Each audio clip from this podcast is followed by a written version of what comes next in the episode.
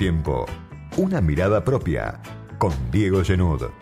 Todos los sábados de 18 a 19 por Millennium.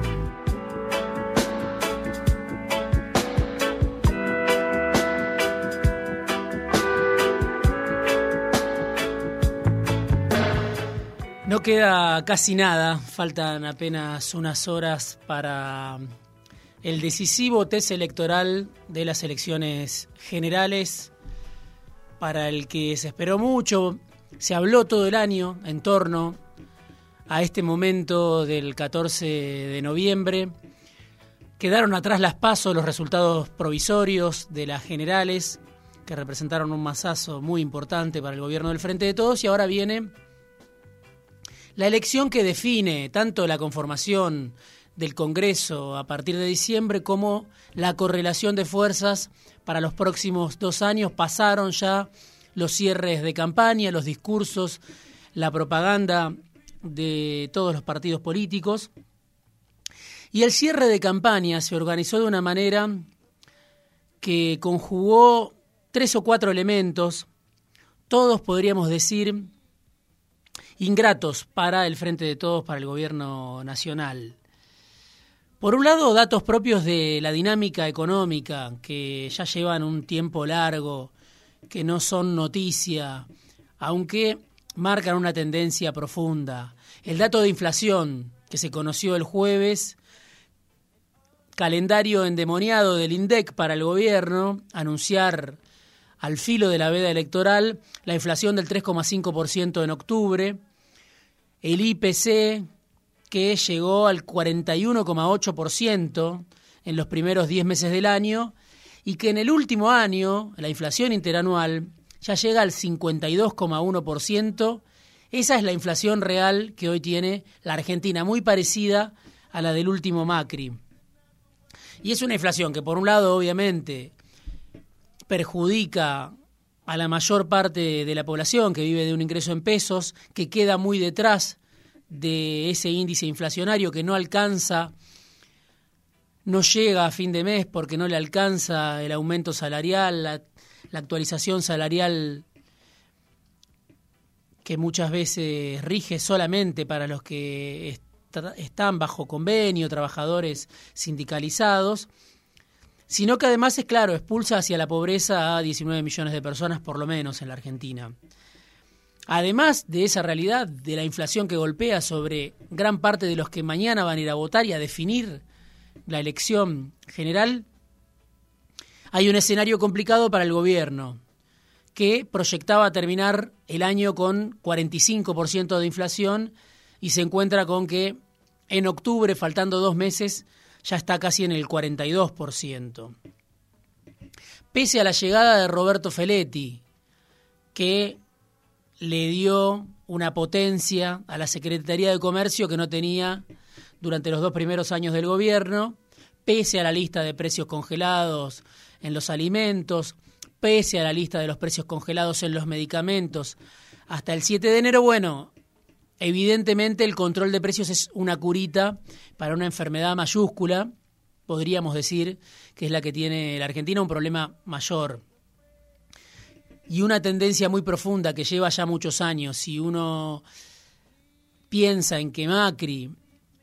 aumentó la inflación del 35% al 53,8% de su último año, bueno, estamos viendo que el Frente de Todos ya está igualando esa marca de Macri que era récord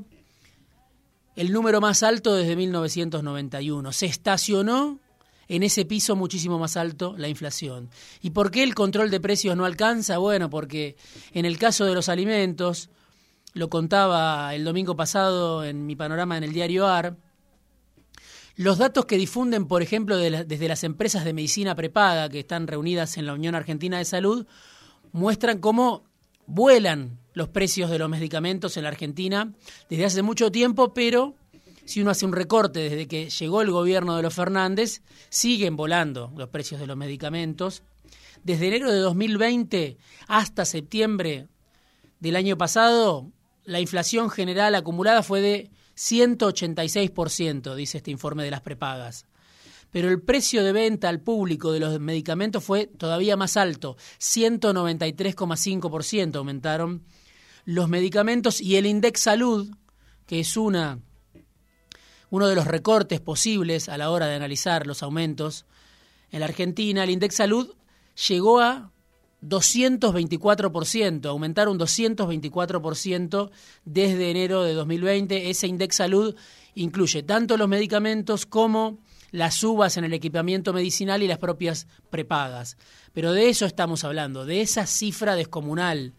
de aumento en los alimentos, en los medicamentos. No hay control de precios que aguante, que sirva para paliar el deterioro de los ingresos de los que viven con lo justo en la Argentina, que son muchos. Y el capítulo medicamentos simplemente daría para, para un programa especial, porque los medicamentos aumentaron pese a que muchos son importados con un dólar que estaba atrasado, es decir, que aumentaron al ritmo de la inflación, por arriba de una inflación que ya era muy alta,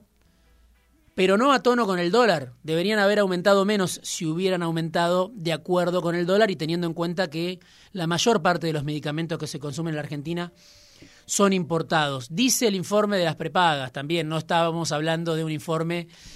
de las centrales sindicales o ni siquiera del propio gobierno, que la suba de remedios en la Argentina bate récords a nivel mundial. En comparación con Estados Unidos, en la Argentina los precios de los medicamentos más utilizados se duplican, triplican y hasta cuadriplican en relación al salario mínimo. El precio de una vallaspirina en Argentina es cuatro veces más alto que en Estados Unidos, en relación al salario mínimo. El ibuprofeno casi duplica el precio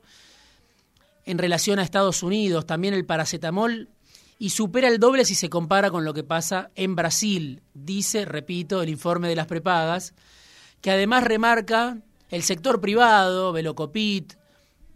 muchas de las empresas que auspician en los medios de comunicación, se quejan de que el Estado no controla a los grandes laboratorios que están aliados muchas veces al gobierno, que son grandes financistas de las campañas electorales. Las prepagas dicen el Estado no controla los precios de los medicamentos de alto costo, lo que dificulta la cobertura y la accesibilidad. Bueno, esto lo contaba en mi nota de la semana pasada en el diario AR sobre Guzmán, el fondo y el frente de todos, pero sigue siendo muy actual, porque claro, mañana a la hora de ir a las urnas, habrá una mayoría que defina en torno a su bolsillo y habrá una mayoría que defina en torno a esta realidad que no necesitan que nadie se la cuenten. Otro dato económico importante de este cierre de campaña donde yo decía se armó una escena en contra de los intereses del gobierno se profundizó una tendencia también preelectoral de la que hemos venido hablando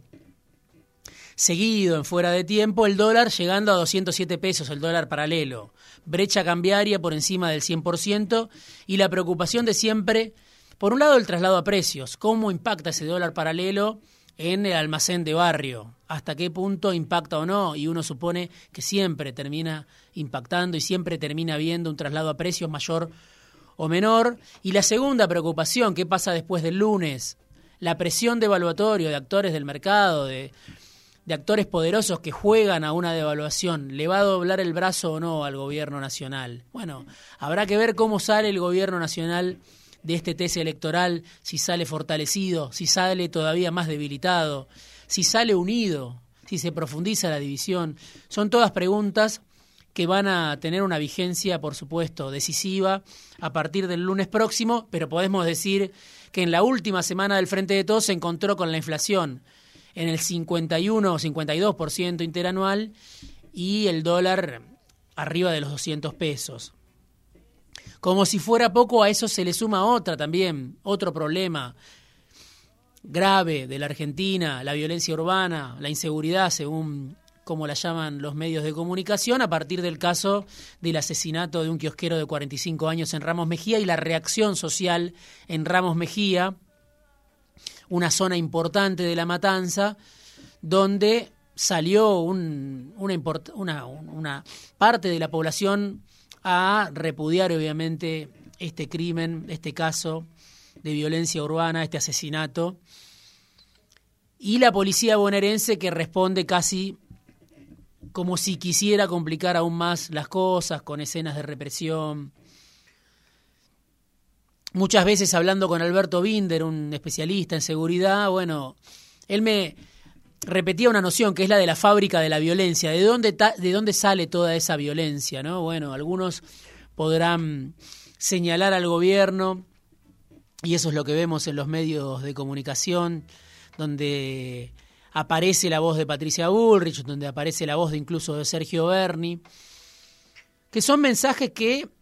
guste o no, en la Argentina ya llevan más de 20 años. Carlos Rucauf ganó una elección en la provincia de Buenos Aires en 1999 contra Graciela Fernández Mejide diciendo que había que meterle bala a los delincuentes. Bueno, estamos 20 años después, 22 años después, entrampados en una escena similar mientras el cuadro social se sigue deteriorando, más allá de que hubo años de crecimiento en la economía durante el primer kirchnerismo, bueno, ya llevamos otra vez una espiral descendente donde aumenta otra vez la pobreza y donde para algunos, entre los que me incluyo también, hay una relación entre la desigualdad creciente, la violencia urbana, más allá de cada caso, que es un caso dramático y para el cual no, no vale ningún tipo de explicación. No, no vale ni siquiera intentar algún tipo de explicación, menos cuando se intenta disolver ese caso en estadísticas generales como las que ofreció el gobierno nacional, en lo que es una mala defensa de la propia postura del gobierno nacional ante un caso de, violencia urbana, ante un asesinato de cuatro disparos en el tórax como el que sufrió este kiosquero de Ramos Mejía. Pero el drama de la muerte, inapelable, la manifestación de los vecinos, la respuesta errada una vez más de la policía bonaerense, en una agenda que se amplifica obviamente al infinito, que tiene un impacto concreto en el territorio, que puede incluso incidir en la matanza, que es la zona donde el kirchnerismo, el peronismo, muchas veces se cree o se piensa imbatible, ¿no? También viene perdiendo votos en esa zona el Frente de Todos. Habrá que ver mañana qué sucede, pero si a la inflación y al dólar le faltaba algo, también tuvimos este caso en la última semana. Y por último, la pelea del presidente del gobierno nacional con Córdoba a partir de estos dichos de que Córdoba tiene que integrarse al país, un deseo del presidente, un deseo del oficialismo nacional, que no hace más que cavar la fosa del peronismo, del peronismo kirchnerista, del Frente de Todos. En Córdoba, la provincia más hostil para el kirchnerismo nunca ganó el kirchnerismo, creo que la mejor elección fue la de 2011 de Cristina con aquel 54%, creo que fue la única vez que Cristina y el kirchnerismo ganaron una elección presidencial en Córdoba. Después ganó Menem, ganó Labaña, ganó Macri, pero siempre ganó la oposición. Y eso es lo que ve también Juan Schiaretti, un gobernador muy experimentado, sobreviviente de todos los fuegos, que busca distanciarse y pelearse ya posicionándose otra vez de cara a esta carrera electoral, a esta disputa que se abre en el propio peronismo desde el lunes. Y Schiaretti, que viene de perder conjuntos, bueno, ve la postura de Alberto Fernández y aprovecha, obviamente, para enfrentarse, denunciarlo y posicionarse él de cara a, una disputa nacional, que si no lo tiene como protagonista, como candidato a presidente, es probable que lo tenga como protagonista dentro de esa gran interna que se va a reproducir a partir del lunes en el peronismo nacional. ¿Qué tiene el gobierno para ofrecer en este contexto? En este contexto, en este cierre de campaña, donde se armó la escena ya venía armada la escena en contra, porque la realidad obviamente es una realidad muy dramática, y se armó para mal, para peor en, este, en esta última semana nacional. Lo escuchamos lo que tiene para ofrecer en la publicidad, el gobierno nacional, el Frente de Todos, la campaña de vacunación récord, la reapertura de la economía, un clima distinto en algunos sectores que pueden consumir, que salen, que llenan hoy los bares, los restaurantes, que ya llenaron o colmaron las vacantes en, en, el verano en los lugares de veraneo en la Argentina o que durante el mes de octubre mismo saturaron la costa, ese cierto clima que el gobierno quiere creer que existe y que importa y que puede torcer la voluntad, el rebote, la recuperación en algunos sectores económicos que llevan ocho o 10 meses de crecimiento, claro, con respecto a la paz de los cementerios, que era la pandemia, y la paz de los cementerios, que ya era lo que había dejado Macri después de dos años de devaluación, de ajuste. ¿Alcanza lo que tiene el gobierno para torcer esta elección, que es decisiva para el futuro del Frente de Todos? Bueno, lo vamos a saber mañana a la noche, seguramente, pero podemos decir que en estos dos meses de campaña hubo dos datos en la que el gobierno demostró que no tenía demasiado para ofrecer. Por un lado, no puso lo que podía poner, o lo que incluso las consultoras del mercado suponían que podía poner, para tratar de inyectar plata en los bolsillos. 0,23% del PBI, menos de un punto, mucho menos de un punto del PBI, puso el gobierno con paliativos, con mejoras para los que viven de un ingreso en pesos o reciben la asignación universal. Según datos del Centro de Estudios Económicos y Sociales Escalabrini Ortiz, que publicó el diario AR una nota de Delfina Torres Cabrera, muy poco. La quinta parte de lo que se esperaba que iba a poner el gobierno puso tratando de torcer ese destino. Entonces uno dice, el gobierno o está muy débil o no apuesta ya a revertir la elección. Y por otro lado, un dato saliente también, la ausencia de la vicepresidenta de la campaña, que hizo un solo discurso hasta el jueves pasado en Merlo, 60 días con una Cristina ausente de la campaña, uno puede suponer previendo ya un mal resultado y otro indicador, Sergio Massa, borradísimo también de la escena del frente de todos, lo que hace suponer que el optimismo que vende el catalán Antoni Gutiérrez Rubí, el asesor del presidente, no contagia ni siquiera a todos dentro del frente de todos. Pero si algo demuestran las elecciones, las últimas, es que no sabemos lo que puede pasar, que las encuestas solamente nos traen una aproximación parcial de la realidad, de una realidad social heterogénea, desigual, de una realidad social muy profunda a la que pocas veces podemos acceder los que trabajamos en los medios de comunicación, el micromundo de la política, de la dirigencia política, de los analistas políticos, muy pocas veces puede saber cómo se vive en esos márgenes donde no sobra nada. Bueno, mañana es la oportunidad para tener un termómetro y habrá que ver si se condice con los resultados de las PASO o no, porque hay un último dato. Votaron y lo dijimos varias veces en este espacio, en Las Paso el 66% del padrón, casi 10% menos de la cantidad de gente que vota habitualmente. De un padrón de 34,5 millones de personas, hay alrededor de 3 millones, 3 millones y medio de personas que no votaron en Las Paso. Habrá que ver si mañana van a votar y por quién votan. Si logra el gobierno a partir de eso recortar una diferencia o al contrario, van a votar y contra el gobierno y entonces el resultado es todavía peor para el frente de todos que se entusiasma con recortar la diferencia. Llegó la hora de votar. El lunes empieza una nueva historia.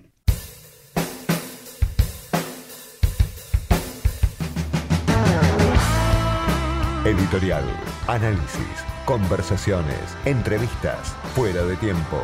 con Diego Genud.